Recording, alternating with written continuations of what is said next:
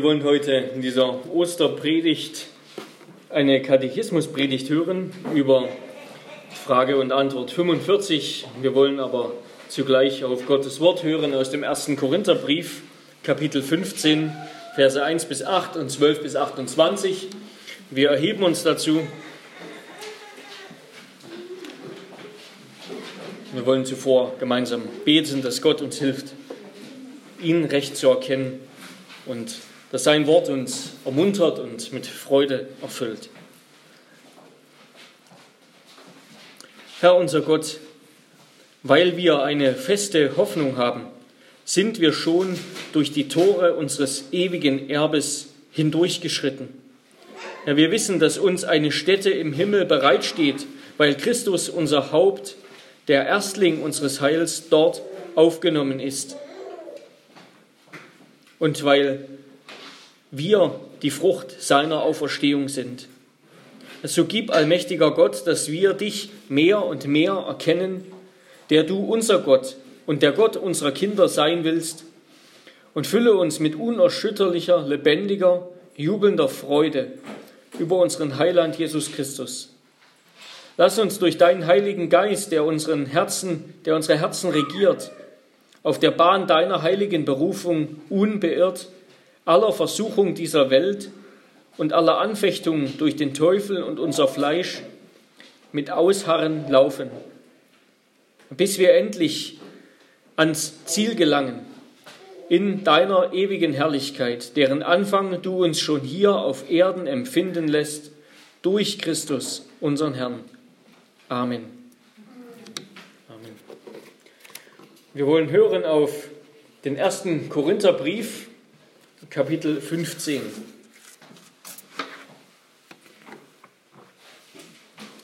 Ab Vers 1 bis Vers 8 und dann ab Vers 12. Ich erinnere euch aber, ihr Brüder, an das Evangelium, das ich euch verkündigt habe, das ihr auch angenommen habt, in dem ihr auch feststeht, durch das ihr auch gerettet werdet, wenn ihr an dem Wort festhaltet, festhaltet, das ich euch verkündigt habe, es sei denn, dass ihr vergeblich geglaubt hättet. Denn ich habe euch zuallererst das überliefert, was ich auch empfangen habe, nämlich, dass Christus für unsere Sünden gestorben ist nach den Schriften und dass er begraben worden ist und dass er auferstanden ist am dritten Tag nach den Schriften und dass er dem Kephas erschienen ist, danach den Zwölfen, danach ist er mehr als 500 Brüdern auf einmal erschienen, von denen die meisten noch leben, etliche aber auch entschlafen sind. Danach erschien er dem Jakobus, hierauf sämtlichen Aposteln, zuletzt aber von allen erschien er auch mir, der ich gleichsam eine unzeitige Geburt bin.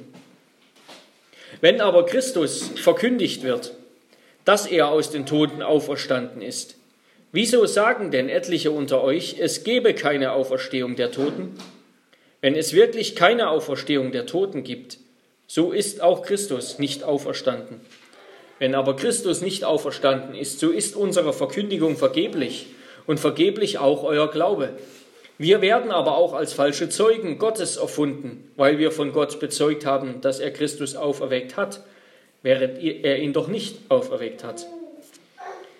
Wenn wirklich Tote nicht auferweckt werden. Denn wenn Tote nicht auferweckt werden, so ist auch Christus nicht auferweckt worden. Ist aber Christus nicht auferweckt worden, so ist euer Glaube nichtig so seid ihr noch in euren Sünden. Dann sind auch die, die in Christus entschlafenen, die in Christus entschlafenen, verloren. Wenn wir nur in diesem Leben auf Christus hoffen, so sind wir die elendesten unter allen Menschen. Nun aber ist Christus aus den Toten auferweckt. Er ist der Erstling der Entschlafenen geworden. Denn weil der Tod durch einen Menschen kam, so kommt auch die Auferstehung der Toten durch einen Menschen. Denn gleich wie in Adam alle sterben, so werden auch in Christus alle lebendig gemacht werden. Ein jeder aber in seiner Ordnung. Als Erstling Christus, danach die, welche Christus angehören bei seiner Wiederkunft. Danach das Ende, wenn er das Reich Gott dem Vater übergeben wird, wenn er jede Herrschaft, Gewalt und Macht beseitigt hat. Denn er muss herrschen, bis er alle Feinde unter seine Füße gelegt hat. Als letzter Feind wird der Tod besiegt, denn alles hat er seinen Füßen unterworfen. Wenn es aber heißt, dass ihm alles unterworfen ist, so ist offenbar, dass derjenige ausgenommen ist, der ihm alles unterworfen hat. Wenn ihm aber alles unterworfen sein wird, dann wird auch der Sohn selbst sich dem unterwerfen, der ihm alles unterworfen hat, damit Gott alles in allen sei. Wort des lebendigen Gottes. Wir nehmen Platz zur Predigt.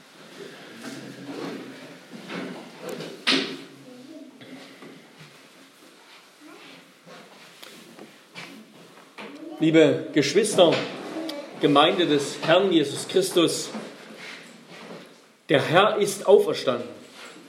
Er ist wahrhaftig auferstanden. Okay, aber was ist seither besser geworden? 2000 Jahre sind vergangen, aber was hilft das heute? Was hilft das in unseren heutigen Problemen? Was hilft das in deinen Problemen, dir in deinen Problemen. Aus einer materiellen oder materialistischen Sicht war das Evangelium noch nie besonders praktisch. Ja?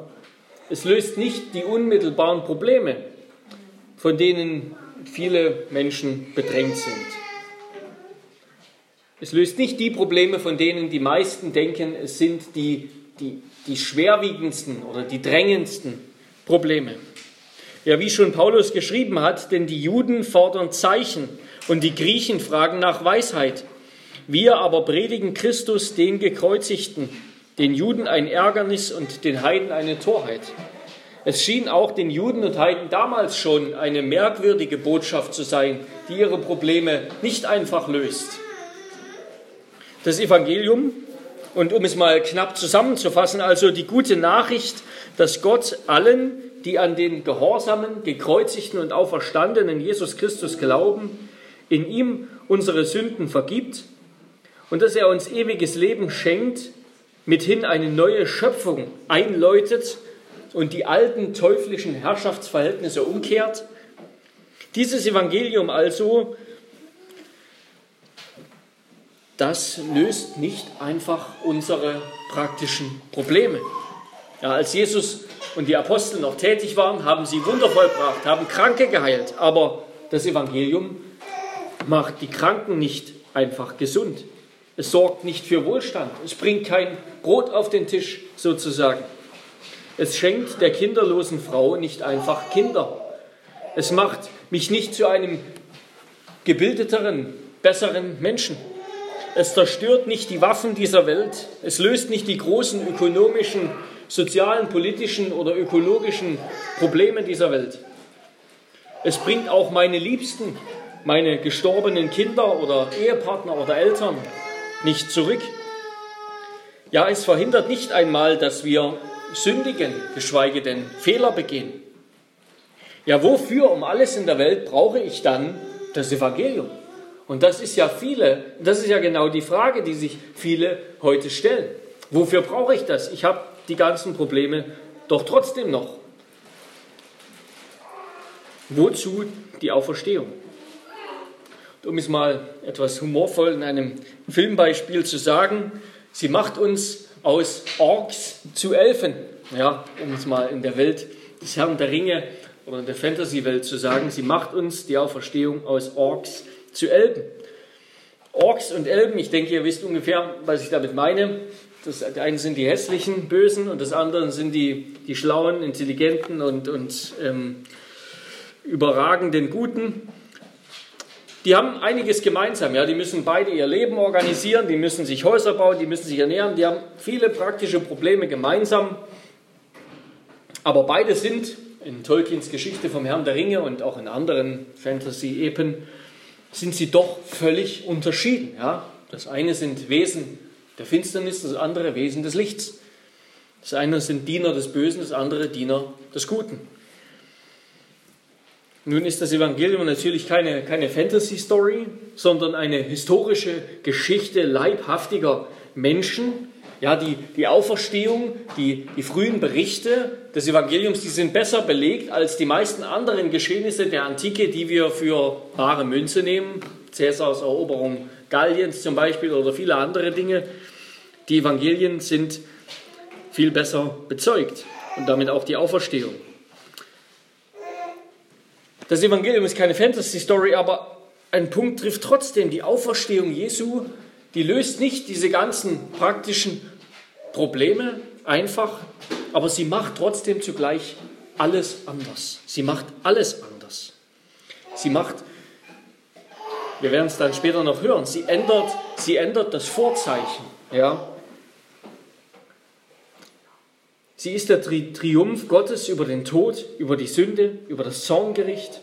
Sie ist die Quelle von Gerechtigkeit, von heilem Leben, von Liebe zu Gott und den Menschen und von ewigem Leben. Sie ist der Anfang der neuen Schöpfung. Sie ist das Siegel der Gerechtigkeit des Glaubens. Sie ist die Geburtsstunde der Kirche. Die Auferstehung macht alles anders. Und doch lässt sie immer noch vieles beim Alten. Wir sind immer noch Menschen, wie wir vorher auch waren, bevor wir an die Auferstehung glaubten. Und wir wollen uns damit noch näher beschäftigen, warum diese Auferstehung so wichtig ist, wozu die Auferstehung anhand eben unseres Katechismus. Und dazu lesen wir ihn einmal. Und zwar Frage 45. Was nützt uns die Auferstehung Christi? Erstens, Christus hat durch seine Auferstehung den Tod überwunden, überwunden, um uns an der Gerechtigkeit Anteil zu geben, die er uns durch seinen Tod erworben hat. Zweitens, durch seine Kraft werden auch wir schon jetzt erweckt zu einem neuen Leben. Drittens, die Auferstehung Christi ist uns ein zuverlässiges Pfand unserer seligen Auferstehung. Und an diese Frage wollen wir uns halten oder an diese Antwort in unserer Gliederung. Christus gibt uns Anteil an seiner Gerechtigkeit. Er erweckt uns schon jetzt zu einem neuen Leben und er versichert uns unsere zukünftige künftige Verherrlichung. Erstens also, Christus gibt uns Anteil an seiner Gerechtigkeit. Menschen sehnen sich bis heute nach Erneuerung und Veränderung der Erde. Ja, und die, die Medizin, die arbeitet mit Hochdruck daran, den Menschen zu verbessern, an einer Transformation des Menschen, dass der Tod immer weiter hinausgedrängt wird, dass das Altern verlangsamt wird oder der Prozess des Alterns gar umgekehrt wird. Und die Medizin ist, ist in, diesen, in dieser Hinsicht schon sehr weit gekommen. Man, man meint schon am Horizont bestimmte Ergebnisse zu sehen, ja, das Altern zu beenden oder ähnliche Prozesse. Und klimatisch gilt es, unseren Planeten zu retten, wieder ins Gleichgewicht zu bringen. Ja, wäre es möglich, würde jeder, wäre es greifbar, würde jeder nach dem ewigen Leben greifen. Aber unter diesem ewigen Leben, unter dieser Transformation des Menschen, was man auch Transhumanismus nennt, versteht der, der moderne Mensch lediglich eine materielle Größe, ohne seelisch-religiöse Bindung an einen Schöpfer. Das ewige Leben ist einfach das gute, körperliche, wohlgenährte Rundumleben in Ewigkeit weiter. Aber wer sich danach sehnt, der sucht aus, aus christlicher Perspektive nur die Schale eigentlich, nur die Schale echten Lebens, nicht den Kern. Nämlich nur materiell ewiges Weiterleben, ohne den Tod sozusagen. Aber der Kern echten Lebens ist aus christlicher Perspektive die, die Verbindung, die Einheit mit Gott. Das ist die Einheit mit Gott, der die Quelle des ewigen Lebens ist, der Inbegriff des wahren Lebens. Das Leben ist nicht nur eine materielle Größe, sondern es ist ist moralisch, rechtlicher, religiös, relationaler Natur, könnte man sagen. Ja, also es hat eine moralische Größe, eine rechtliche Größe und es besteht in der Beziehung zu Gott, in der Liebesbeziehung zu Gott. Die ganze Schöpfung steht und fällt mit ihrem Haupt, mit dem Menschen und seiner Beziehung zum Schöpfer. Der Tod hat laut der Bibel eben keinen, keinen ontologischen, also keinen das Sein betreffenden Grund, keinen körperlichen oder seelischen Grund, sondern er hat einen moralischen Grund. Der Tod hat einen moralischen Ursprung, nämlich die Sünde. Er ist der Lohn für Sünde. Tod ist kein körperliches, nicht zuerst ein körperliches Problem, nicht zuerst ein, ein, ein seelisches, psychologisches Problem. Es ist zuerst ein moralisches Problem. Und wer einfach nur eine Verlängerung des Lebens will, der hat den Tod damit noch nicht, zumindest im Sinne der Bibel, noch nicht überwunden. Denn Leben ist im Kern eine versöhnte Beziehung mit Gott durch Jesus Christus und Tod ist Unfrieden mit Gott, ja, Krieg mit Gott. So sagt es auch Jesus, das aber ist das ewige Leben, dass sie dich, der du allein wahrer Gott bist und den du gesandt hast, Jesus Christus, erkennen. Das heißt, ein Mensch mag zwar reichlich materiellen oder intellektuellen, emotionalen oder sozialen Wert anhäufen, aber damit hat er noch nicht Leben. Ja, das ist nicht Leben. Leben ist eine versöhnte Beziehung mit unserem himmlischen Vater.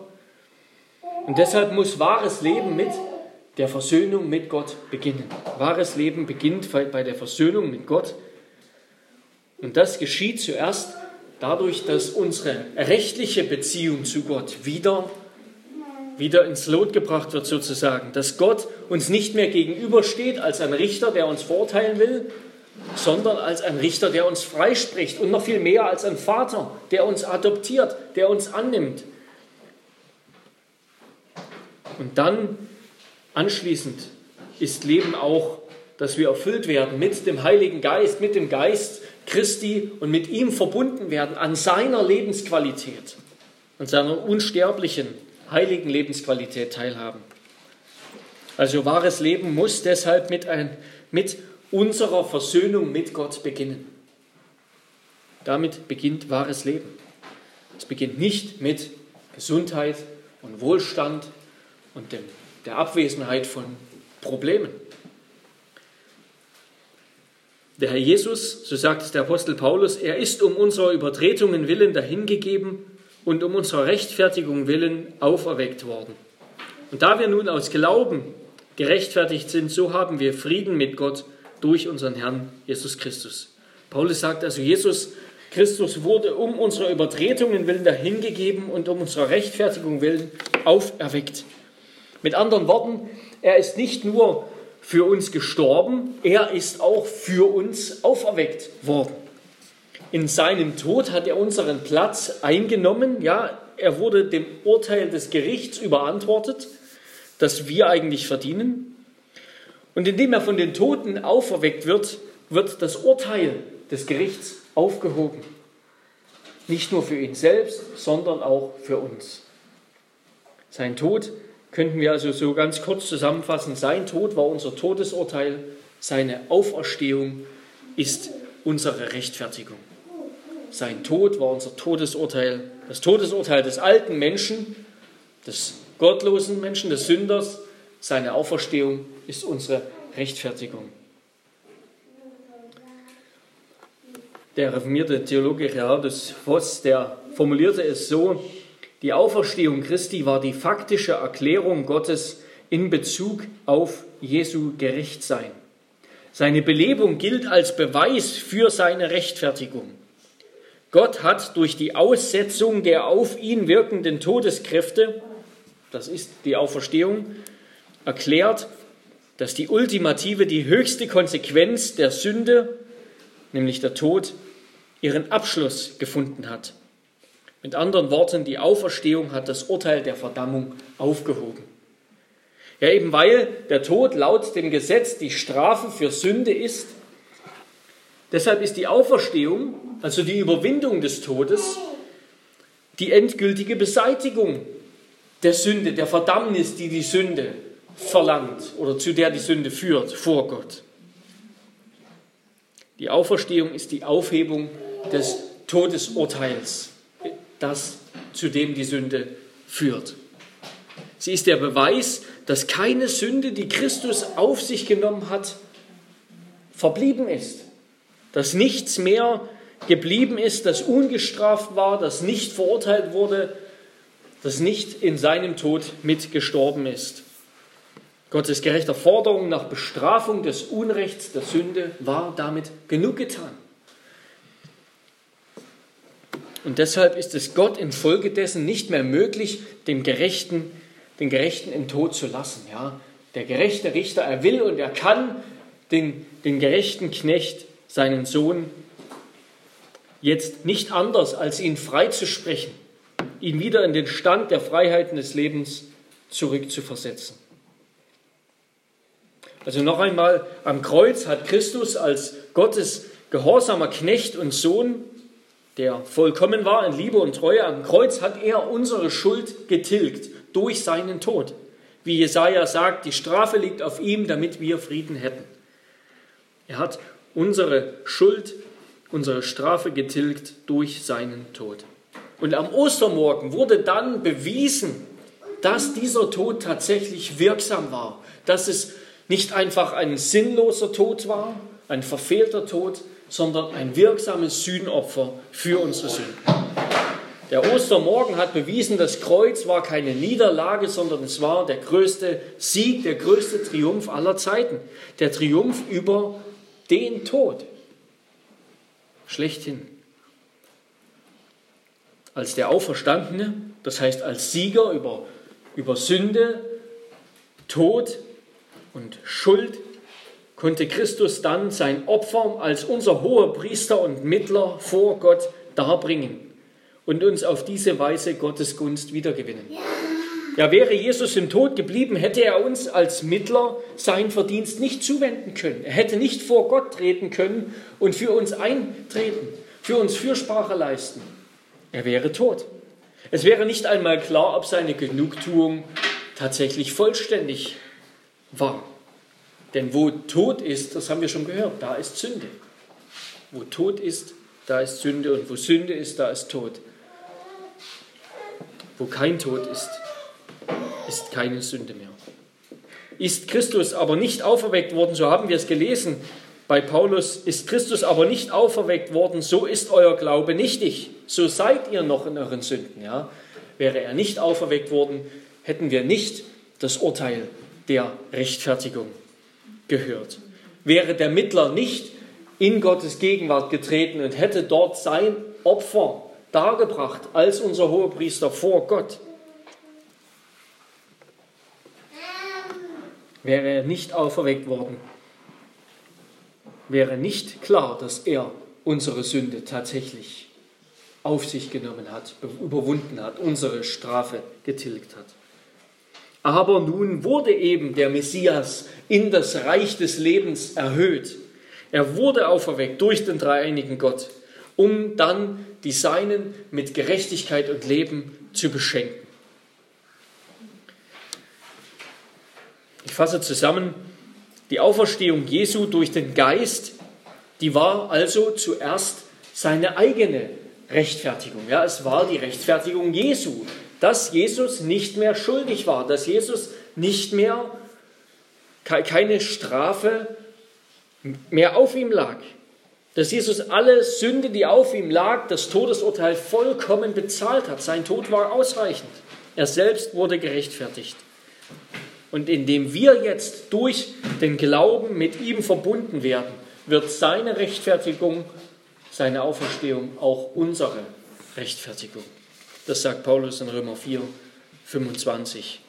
Sein Tod war unser Todesurteil, seine Auferstehung ist unsere Rechtfertigung.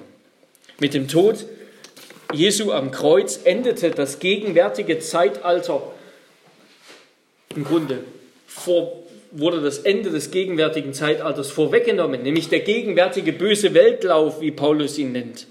Und seine Auferstehung läutete auch vorwegnehmend gleich den Kirchenglocken am Ostermorgen das kommende Zeitalter ein. Oder wie die Bibel das auch nennt, das ewige Leben, das Reich Gottes. Das hat begonnen am Ostermorgen. Wenn wir also jetzt an Jesus glauben, was machen wir dann? Dann sagen wir zu ihm, Herr Jesus, dein Tod sei mein Tod. Darum sei auch jetzt dein Leben mein Leben. Mein Schicksal möge von jetzt an untrennbar immer mit deinem Schicksal verbunden sein. Dein Name sei nun mein Name. Und genau das ist uns in der Taufe ja geschehen. Genau das wurde uns in der Taufe zugesprochen, versiegelt. Ja, als Ergebnis der Auferstehung Christi ist das Wasser der Taufe der Untergang des alten, gottlosen Menschen und zugleich die Errettung des Gläubigen, des neuen Menschen. In der Taufe wirkt die verheißungsvolle Kraft dessen, der alle Engel, Mächte und Gewalten unterworfen hat und sich zur Rechten Gottes gesetzt hat. Und seine Verheißung ist die Verheißung auf den Heiligen Geist, das wahre Leben, das ewige Leben. Seine Verheißung lautet, fürchte dich nicht, glaube nur. Fürchte dich nicht, glaube nur. Christus sagt zu uns, ich habe alles, ich besitze alles jetzt, was du brauchst. Bei mir ist alles gegenwärtig. Wahres Leben, ewiges Leben, ohne Sünde, ohne Schuld, ohne Tod. All das habe ich und ich rechne es dir zu. Ich schenke es dir. Vertraue mir. Ich selbst habe mich für dich geheiligt, damit auch du geheiligt seist in Wahrheit, wie Jesus betet im hohen priesterlichen Gebet. Johannes 17, 19. In Christus ist nichts mehr, was dich von Gott noch trennt. In Christus ist nichts mehr, in dem auferstandenen Christus, was dich von Gott noch trennt. Jetzt stehst du ganz im Zentrum der Liebe Gottes. Denn Christus steht im Zentrum der Liebe Gottes. Christus ist mit Gott versöhnt. Gott liebt Christus. Er ist sein wohlgefälliger Sohn. Nicht nur dem Wesen nach, dass, dass er der Sohn Gottes ist, sondern auch als Mensch. Er ist der wahre Mensch, der, der, der Menschensohn, den Gott sich immer gewünscht hat. Das ist Christus. Und in Christus gilt uns Gottes ganze Liebe und Annahme.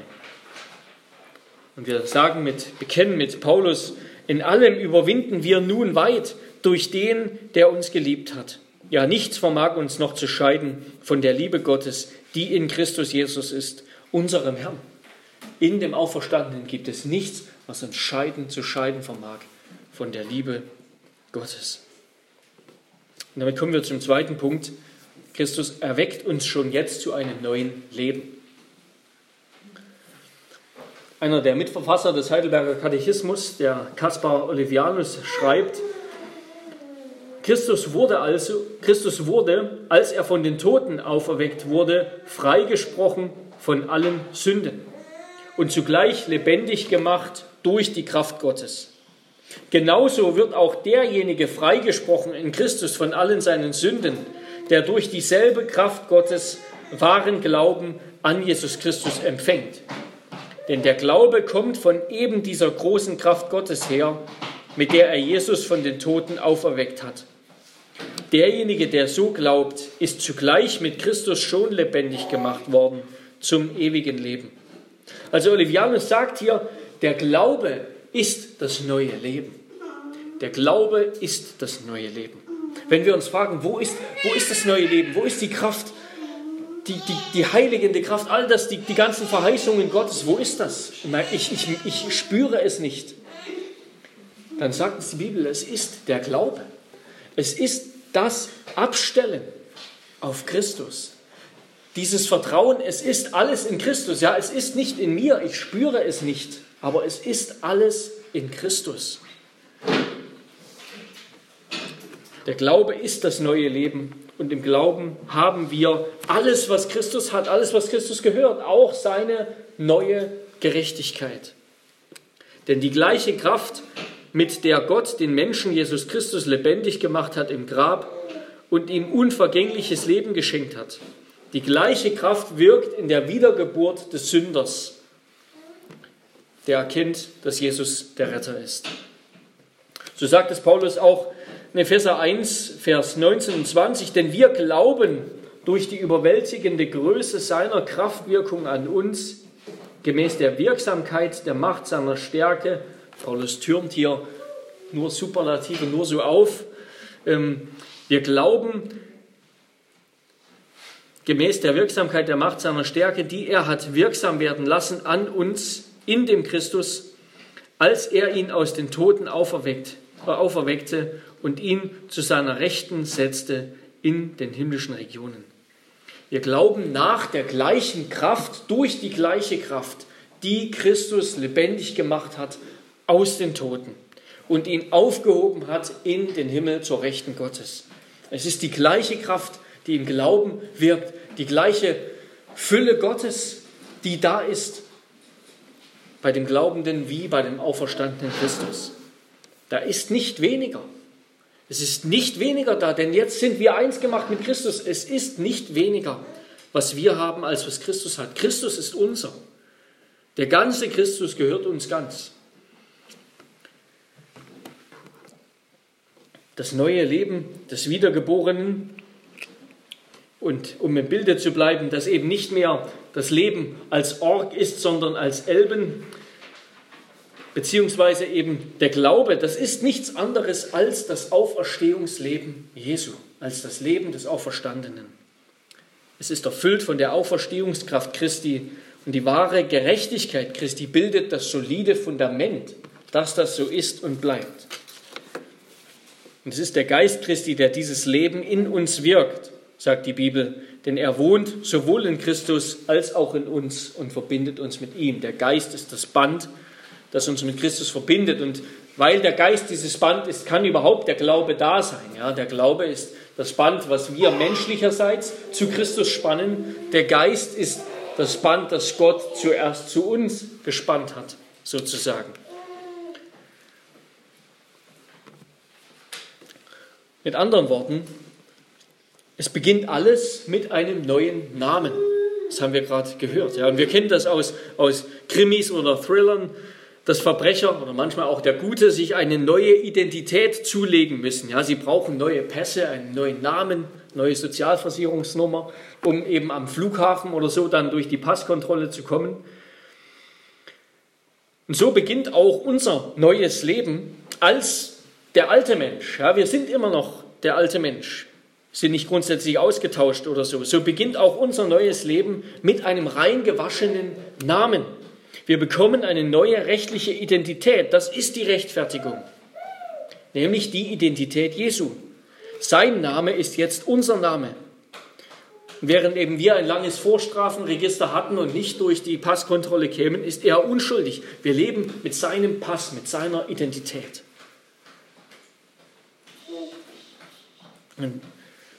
Aber das ist noch nicht alles. Das ist nicht alles, was geschieht. Es folgt eine tatsächlich eine neue persönliche Identität. Wir werden zu ihm, dessen Pass wir besitzen. Wir üben jetzt jeden Tag, wir versuchen jeden Tag, ihn besser zu imitieren, ihn besser nachzuahmen. Und auch das kennen wir aus Filmen. Ja, jemand brauche ich euch ja nicht erzählen.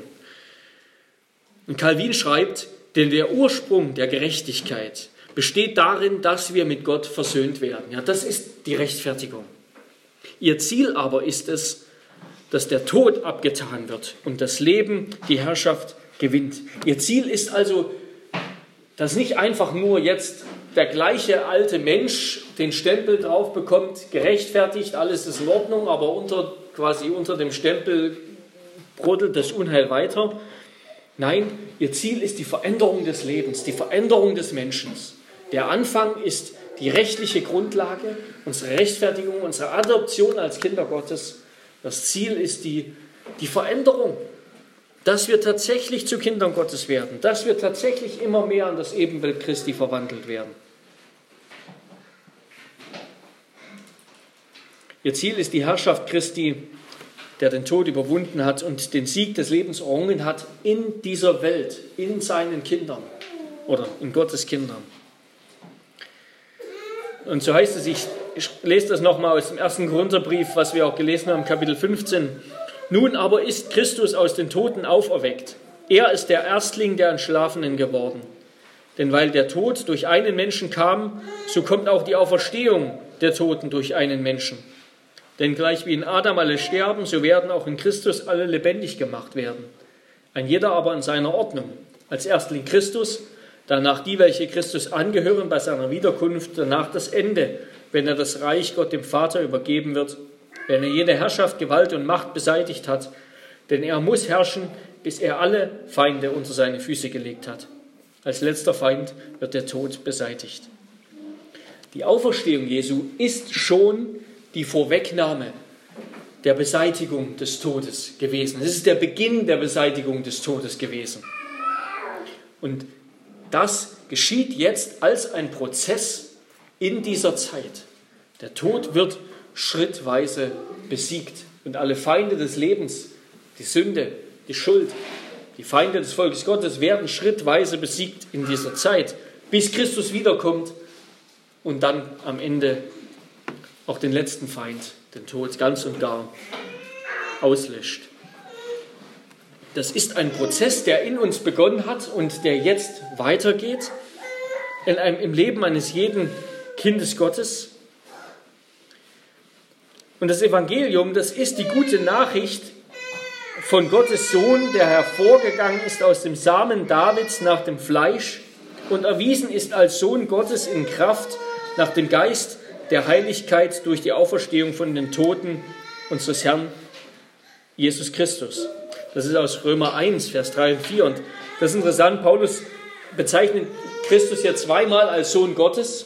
Einmal meint er damit Christus als den, den wesenhaften Sohn Gottes, die zweite Person der Dreieinigkeit. Und einmal meint diese Bezeichnung Sohn Gottes einen Herrschaftstitel.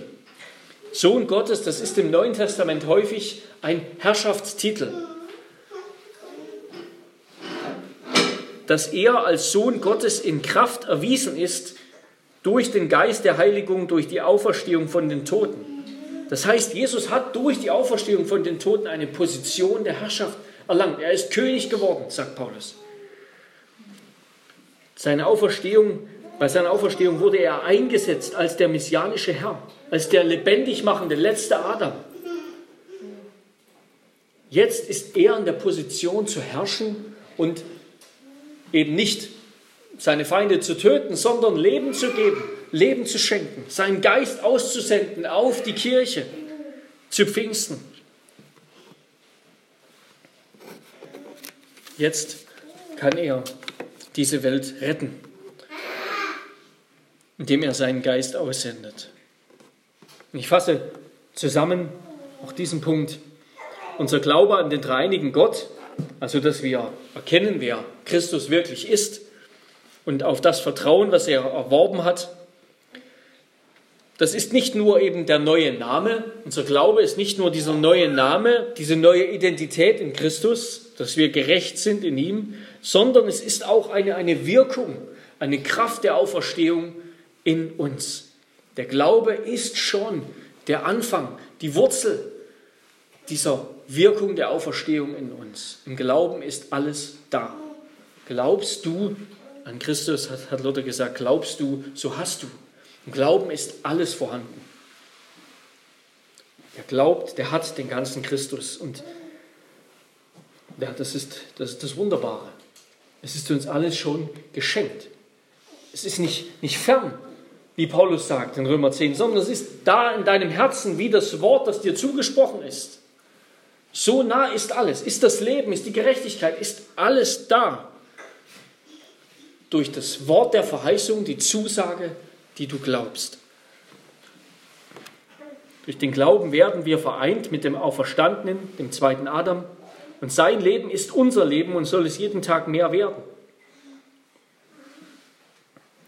Und der Heilige Geist, den Christus uns geschenkt hat, der bewirkt das, während er in uns wohnt. Er baut diese Wohnung aus, die er in uns gestiftet hat. Er heiligt sie immer mehr. Er passt sie immer mehr, immer mehr ihrem neuen Besitzer an.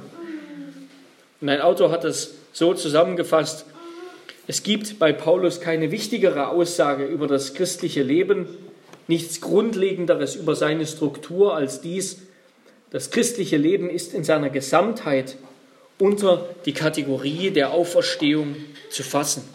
Also das christliche Leben ist Auferstehungsleben. Es ist ein Leben als Auferstandene in der Kraft der Auferstehung. Es steht ganz im Zeichen von Ostern. Ich denke, wir, wir brauchen das. Wir brauchen diese Ermutigung, dieses Wissen. Von Gottes Seite aus fehlt nichts mehr. Gott hält uns nichts vor. Gott bindet die Gaben, die er uns gibt, nicht an irgendwelche weiteren Bedingungen. Du musst erstmal jetzt dieses Stück schaffen. Du musst dich erstmal so verhalten. Du musst erstmal das liefern, bevor du wieder einen Schub bekommst oder so. Nein, es ist uns alles schon geschenkt. Aber die Auferstehung stellt uns dann auch in eine Verantwortung, nämlich als neue Menschen zu leben. Der Befehl lautet, lebe anders, denn du bist anders. Aber zugleich erstaunlicherweise muss Jesus das den Jüngern nach seiner Auferstehung gar nicht mehr sagen. Die Auferstehung war wie ganz von selbst die Geburtsstunde der Kirche.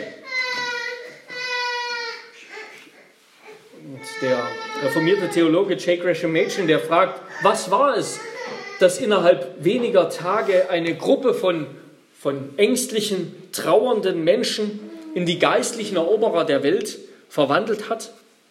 Es war nicht die Erinnerung an Jesu Leben. Es war nicht die Inspiration, die aus dem vergangenen Kontakt mit ihm kam, wie es, in Klammern, wie es die liberale Theologie behauptet. Ja, sie hatten einfach sich mal wieder erinnert, was Jesus ihnen gesagt hat, und dann haben sie das so gemacht. Nein, es war die Botschaft, er ist auferstanden. Diese Botschaft allein gab den Jüngern einen lebendigen Retter. Sie allein kann uns heute einen lebendigen Retter geben. Ja, diese Botschaft, und danach musste Jesus den Jüngern gar nicht mehr viel sagen, gar keinen großen, keine großen Reden mehr halten. Als sie das verstanden haben, wurden sie anders. Christus hat den Heiligen Geist gesendet, er hat den Heiligen Geist geschenkt.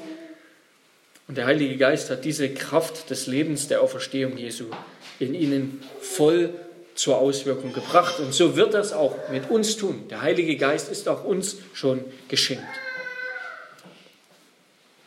Die Auferstehung ändert eben doch alles. Das leere Grab ändert alles. Es nimmt die Bedeutungslosigkeit und die Hoffnungslosigkeit, die die Gefährten des Todes sind in dieser Welt. Es nimmt sie weg. Denn wir wissen, es gibt in dieser Welt ein leeres Grab. Unser Leben verrinnt nicht mehr nur in den Tod hinein, sondern es wird, kommt mit jedem Tag der Ewigkeit, der Herrlichkeit näher. Jeder Tag ist ein Schritt näher an der Ewigkeit, an der Herrlichkeit. Und ich bekenne, das ist keine Realität, so dieses, das ist keine Realität, die wir immer fühlen, ja. Wir rennen nicht die ganze Zeit mit diesem österlichen Gefühl herum. Es ist eine Realität des Glaubens. Und darum lautet die einzige Frage, glaubst du? Glaubst du, dass das wahr ist? Und dann zuletzt zum dritten Punkt. Christus versichert uns unserer künftigen Verherrlichung. Ich möchte einen kurzen Abschnitt lesen aus dem zweiten Korintherbrief, 2. Korinther 4, Vers 16 bis 18. 2. Korinther 4, Vers 16 bis 18. Darum lassen wir uns nicht entmutigen, sondern wenn auch unser äußerer Mensch zugrunde geht, so wird doch der innere Tag für Tag erneuert. Denn unsere Bedrängnis, die schnell vorübergehend und leicht ist, verschafft uns eine ewige und über alle Maßen gewichtige Herrlichkeit, da wir nicht auf das Sichtbare sehen, sondern auf das Unsichtbare.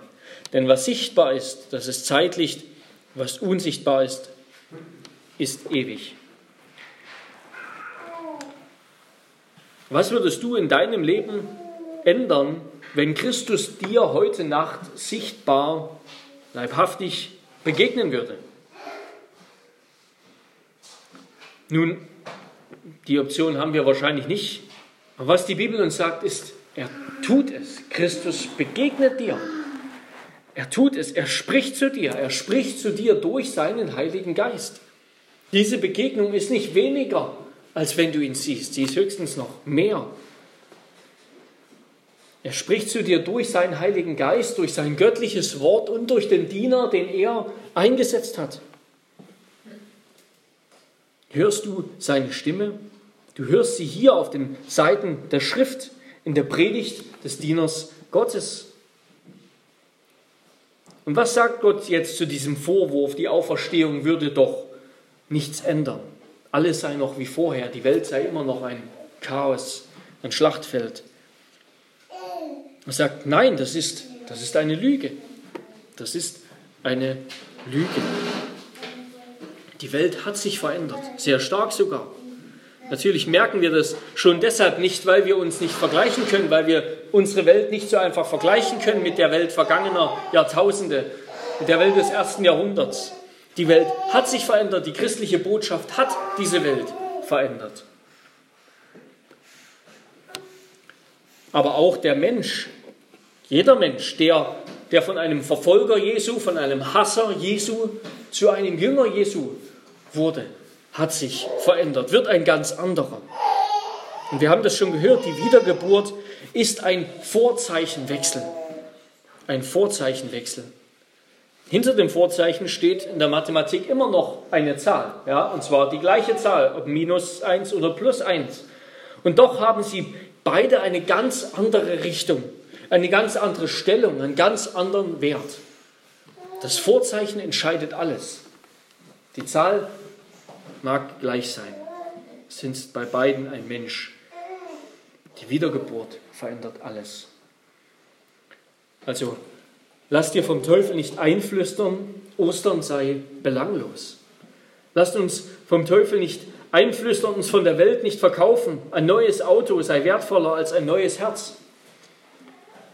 Und damit meine ich keinen kardiologischen Eingriff, sondern einen celestischen sozusagen, einen himmlischen Eingriff. Lass dir vom Lockdown die Osterfreude nicht vermiesen. Was hat Christi Auferstehung getan?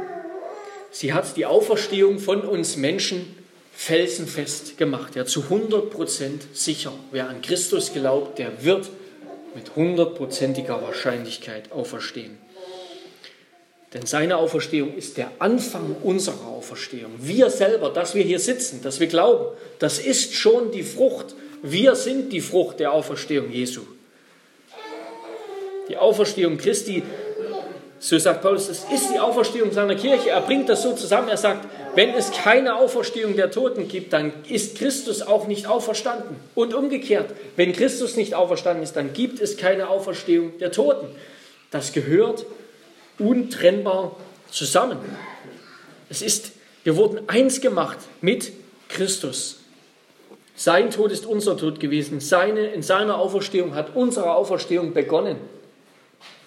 Sie ist auch der Anfang unserer Auferstehung gewesen. Und wenn jetzt deine Auferstehung, dein ewiges Leben zu 100% sicher ist, wie lebst du dann? Was machst du dann mit den letzten Jahren? Bedenke, es sind noch je nachdem, wie alt ihr seid, es sind noch 70 bis 80 Jahre, die du sterblich leben wirst. Danach ist Ewigkeit. Also verschwende diese Zeit nicht. Verschwende diese Zeit nicht um deinem Heiland, der dich so sehr liebt, dass er an deiner Stelle starb, zu dienen. Dafür ist diese Zeit. Um ihm zu dienen, um seinen Namen zu bezeugen. Verschwende diese Zeit nicht, um deinen himmlischen Vater zu verherrlichen. Und wenn wir über ein was traurig sein könnten im Himmel, die Bibel verspricht uns, dass es nicht so sein wird. Wir werden im Himmel nicht mehr traurig sein. Aber wenn, dann wäre es, dass wir den Gott, der uns so sehr geliebt hat, so sehr, dass wir es in Ewigkeit nicht begreifen werden können, dass wir ihn nicht mehr verherrlicht haben, dass wir ihm nicht mehr gedient haben, dass wir ihm nicht mehr geopfert haben, Darüber werden wir uns, würden wir uns schämen, wenn wir es dann könnten. Aber Gott erspart uns das in seiner Liebe. Darum schäme dich lieber jetzt und dann nimm Gottes Vergebung fröhlich hin. Denn er trägt es dir nicht nach. Er trägt dir es, es dir nicht nach, dass du ihn gestern nicht so sehr verherrlicht hast, wie du es hättest tun sollen. Dass du ihm nicht so gedient hast, ihm nicht alles aufgeopfert hast, was du hättest tun können. Er trägt es dir nicht nach, Christus hat es davongetragen. Und dann steh auf und lebe als ein anderer Mensch. Glaube jeden Tag, dass die Auferstehung Christi heute alles anders macht. Steh auf, sei heute das, was du sein sollst, nämlich ein furchtloserer Zeuge der herrlichsten Wahrheit der Geschichte. sei heute ein furchtloserer Zeuge, als du gestern warst. Lobe ihn heute öfter, als du es gestern getan hast. Bete diese Woche eifriger als letzte Woche. Bekämpfe die Sünde und Versuchung bitterer und härter als je zuvor. Und sei in all dem getrost, dir ist schon vergeben. Nichts wird deine Beziehung zu Gott noch trüben. Kein Versagen. Du bist schon gerecht. Du lebst schon mit einer himmlischen Qualität wegen Jesus. Allein und ganz und 100 Prozent von Anfang bis Ende wegen Jesus. Ich denke, zu oft beten wir und gehen nicht ermutigt heraus. Wir werfen unsere Sorgen auf Gott und nehmen sie gleich wieder mit, weil wir nicht recht glauben, uns nicht bewusst machen, dass Gott uns erhört. Zu oft glauben wir und erlangen kein gutes Gewissen, weil unser Glaube nur Worte ist, nicht das Bewusstwerden, das Ruhen, das Abstellen, das bewusste Verlassen. Wie der Hebräerbrief sagt, die feste Zuversicht und das Nicht-Zweifeln an der Zusage Gottes. Zu oft leben wir ohne die Gewissheit der Auferstehung, ohne im, Be im Bewusstsein zu tragen, der Tod ist auferstanden, ist, äh, der Tod ist überwunden, Christus herrscht, Christus ist König über alles, über alles, über jeden Menschen. Er hat den Tod überwunden. Er wird diese Erde überwinden. Ich werde ewig leben.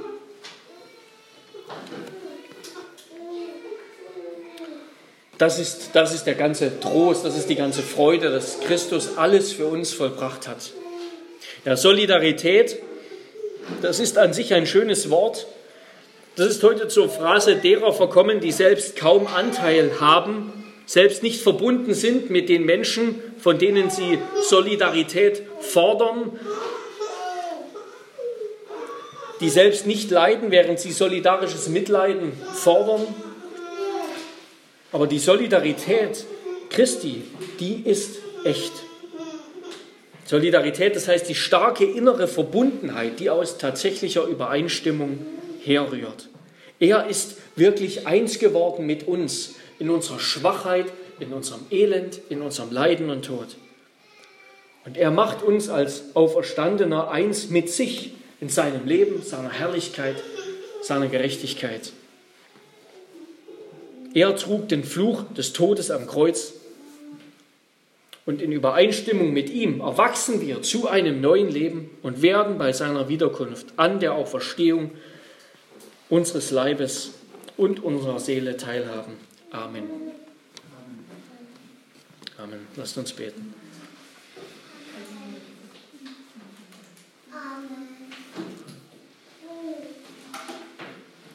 Herr unser Gott, Herr Jesus Christus, wir glauben, dass deine Auferstehung alles anders macht. Herr, auch wenn wir uns nicht so fühlen mögen, auch wenn sich hinter dem Vorzeichen in dieser Welt und in unserem Leben immer noch vieles von der alten Welt und dem alten Menschen, dem alten Leben befindet. Und so glauben wir doch, du hast das Vorzeichen, du hast alles umgekehrt, du hast den Tod überwunden. Du hast die Sünde ein für allemal ausgelöscht. Die Sünde hat nicht mehr das letzte Wort. Die Sünde ist nicht mehr der schlimmste Feind. Herr, der schlimmste Feind ist Unglaube, ist, wenn wir nicht umkehren zu dir und uns an dich halten. Aber das wollen wir tun von ganzem Herzen. Auf dich vertrauen, unseren gekreuzigten und auferstandenen Heiland. Und dich bitten, Herr, für für alle unsere Lieben, dich bitten für diese Stadt Hannover, dass diese Botschaft läuft und auch durch uns bezeugt wird. Herr, mach uns immer heiliger, hilf, dass wir immer mehr den Auferstandenen imitieren und nachahmen, immer mehr in seine Identität verwandelt werden, die wir ja schon besitzen, schon tragen. Mach uns zu einer Gemeinde von Auferstandenen. Möge die Auferstehung unser Leben, unser ganzes Leben immer mehr verändern. In Jesu Namen. Amen.